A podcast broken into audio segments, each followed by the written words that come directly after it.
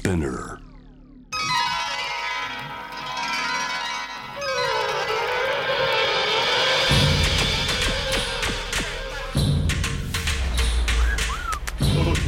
カリークラブ TOKIO カリークラブ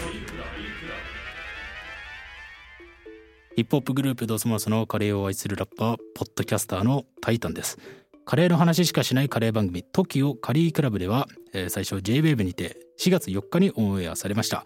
その際たくさんのメッセージをいただきまして特製ステッカーも送らせていただきました。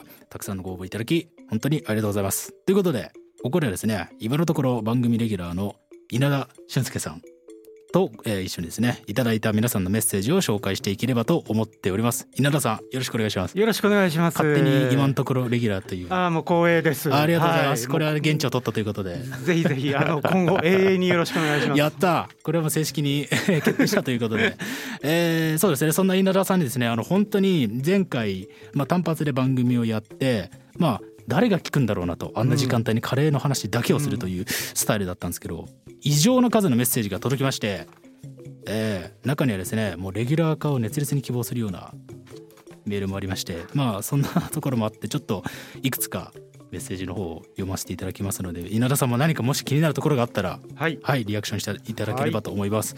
はい、まず最初のメッセージですね。えー東京都38歳、千代田もじろうさんからですね。TOKIO カリークラブめちゃめちゃ面白かったです。ついにラジオに念願のカレー専門番組ができたかと思ったのですが、単発とのことで点々点とこうちょっとしょんぼりなさってるんですけど、これ単発とは限らないっていうふうに僕は伺っておりますので、えーこの方ちょっとね、えー期待して待っていただければなと思っております。はいそしてカレー業界ではなくてあくまで音楽側から切り込んでいく人選と構成も JWAVE としての信念を感じましたし稲田さんをあそこまでエキサイトさせと書いてますね、エキサイトしましたよエキサイトしましたよね。完全に稲田さんがなんかこう乗ってくださったなもっていううなんかのがあって。記憶ないですからね前回の収録の。飛んだっていう。飛んでましたね。いやありがたいですね。いや本当に本当に。あのいろいろあのなんですかねミニサラダ問題とかうん。カツカレー問題とか。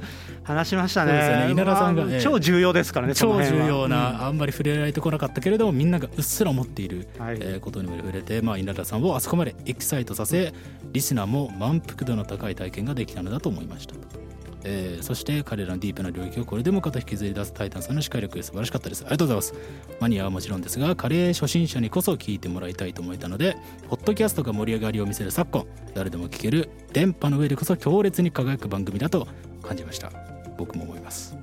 こういう個性の強すぎる番組を求めているリスナーは多いと思います。ということでありがとうございます。いや嬉しいですね。こんなことまでいや本当に嬉しいですね言っていただいて、でもこのね千代田もじろうさんもおっしゃってるけど、まあここで言ってなんか褒め合ってもしょうがないけど、ええ。タイタンさんの視界力。あいやそんなそんな。いやあれは良かったですね。ね、もうこれはですね、ここカットになるかな、あれ、僕、絶対もう、ポスト歌丸さんだと思って、もう今のうちからつばつけとこうと、それは本当に本当に恐れ多すぎますけれども。いやでもあの稲田さんと初めてお会いしたのになんかこう初めてじゃないような感覚で、うん。どんどんどんどんどんどんなんか通過で会話できて僕はもうめちゃめちゃ光栄でしたね。なんか突然にあの落語の話とか出てきて、ええええ僕、あの辺で多分なんかこう、ピーンってこう、何かが飛んでった感じがしますけどね。そうですね。落語の話がまさかこう返していただけると思えなくて、はい。いやそういうところでなんかねどんどんどんどんフュージョンがはい。起きたということで、何が起こるか分かんないっていう、そうですね。うん今回の、えー収録でも何が起きるかわからないということで、はい、はい。楽しみでありがす。とうございます。千代田坊次郎さんありがとうございました。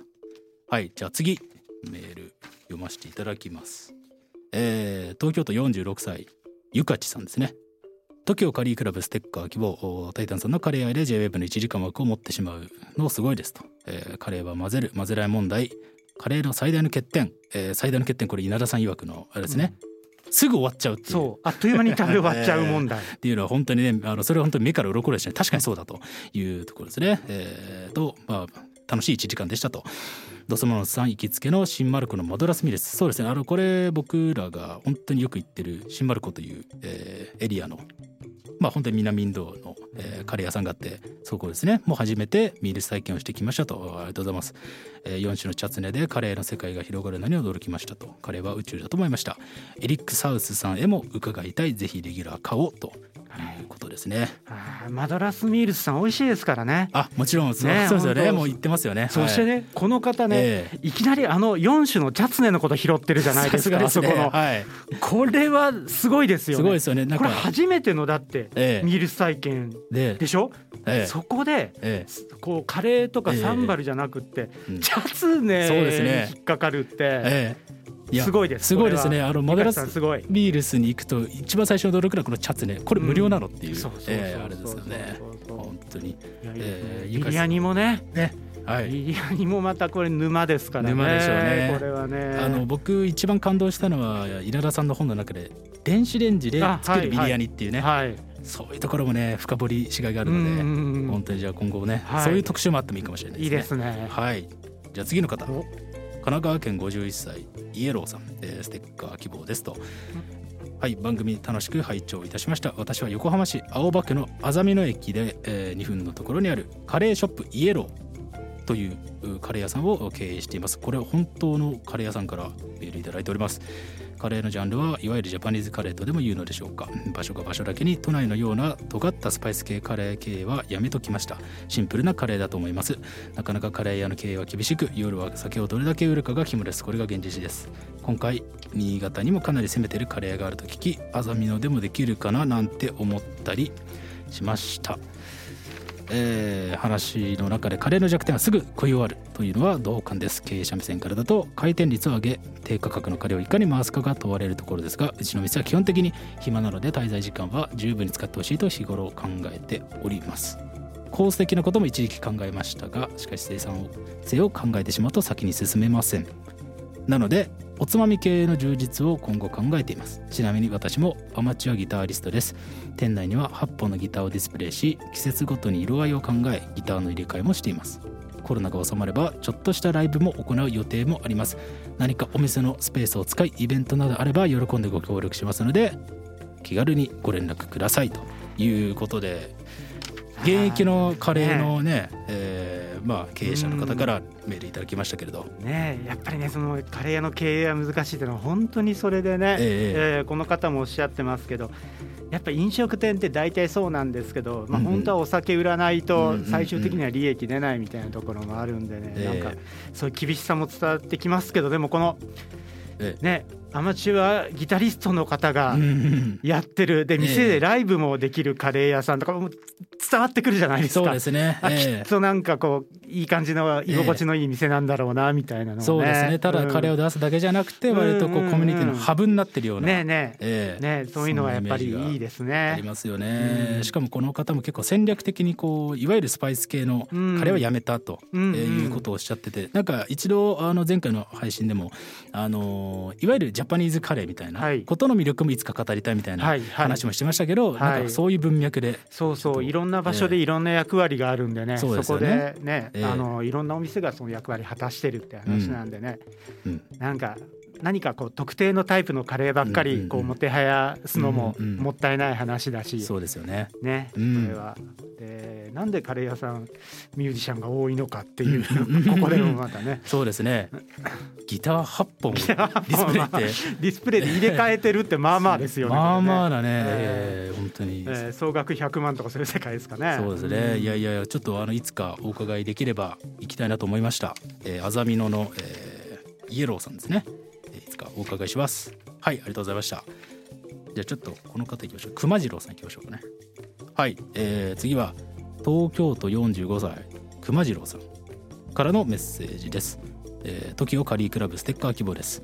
カレー好きのための番組をありがとうございました。お店紹介も嬉しいけれどカレー好きのお話が聞けるのはもっと嬉しかったです。カレー好きの方って新しいお店を自慢げに話す人よりあそこのお店美味しかったから行ってみての人が、ま、私の周りには多いです。私もカレー好きの人お店の方々お客さんとお話をするのが好きです。そして昨年出版された稲田さんのレシピ本を購入し外出できない日々にカレーを作る楽しみを覚えました。一度の番組なのかもしれませんが次回もこっそり放送されることを期待されていますと。いやこういうの嬉しいですか？レシピ本購入ありがとうございます、えー、だからこういうこう、うんうん、カレーを食べに行くことも好きだし、うんうんうん、外行けない時は自分で作るしみたいなことをしてもらえると本当に嬉しくって、うんうんえー、そうですよね。自分としても。いやでも本当にあのこの稲田さんのレシピ本僕もさっき話に出ましたけど、うん、あのビリヤニをレンジで作る15分とかで作れるっていう、で実際本当に美味しいものができるんですよね。ありがとうございます。いやだからこういわゆるカレーってなんかこうスパイスカレー難しそうだなと思ってる人でも絶対にあの本を読めば誰でもできちゃう。うん、そうなんですよ。そんでね同時にカレー作ってカレー2種類作ってビリヤニ作ってみたいな感じでこう電子レンジとガスで同時進行で2つ3つ合計30分とかでも。やれちゃうんで、ぜひそうやってもうなんですかもう家家でカレー三昧的に三昧ですね。一人カレーパーティー的なこともですね。あんま人を呼びない時に。やってもらえると嬉しいですね、僕がめちゃめちゃあの家でこっそりやってるのが、はい、あのサバ缶を使った、はいはい、あのプラオでしたっけ？ああれは本当に美味しくできます あれ炊飯器に突っ込んどくだけなんで。でもう超簡単にできるし、うん、あのあんまお店でも食べたことがない味っていうか、うん、ですね、えーうん、あのこれ本当に僕週に1回くらい使って作ってますね。そうだったんです。かありがとうございます。本当にあの、これ本当におすすめです。はい。生姜効かせるんで今こう暑い時期にもぴったりだと思いますね、ね。えー、ぜひ作ってほしいですね、はい。うん。えー、45歳熊次郎さんでした。えー、それでは次ですね、えー、神奈川県26歳ノーウェイさんですね、えー、時をカリークラブ面白くて1時間聞き込んでしまいました。ありがとうございます。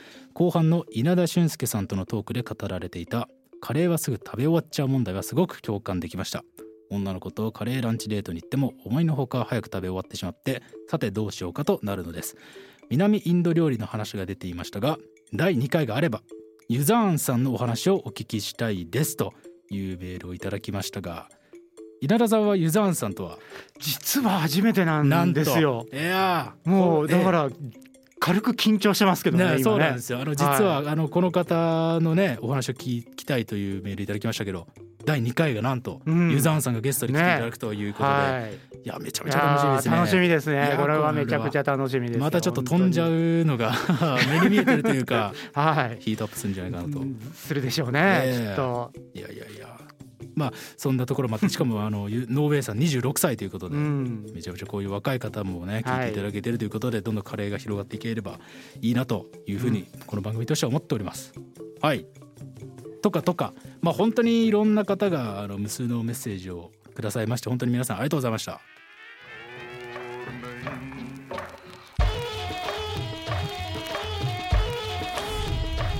TOKIO カリークラブ。TOKIO カリークラブ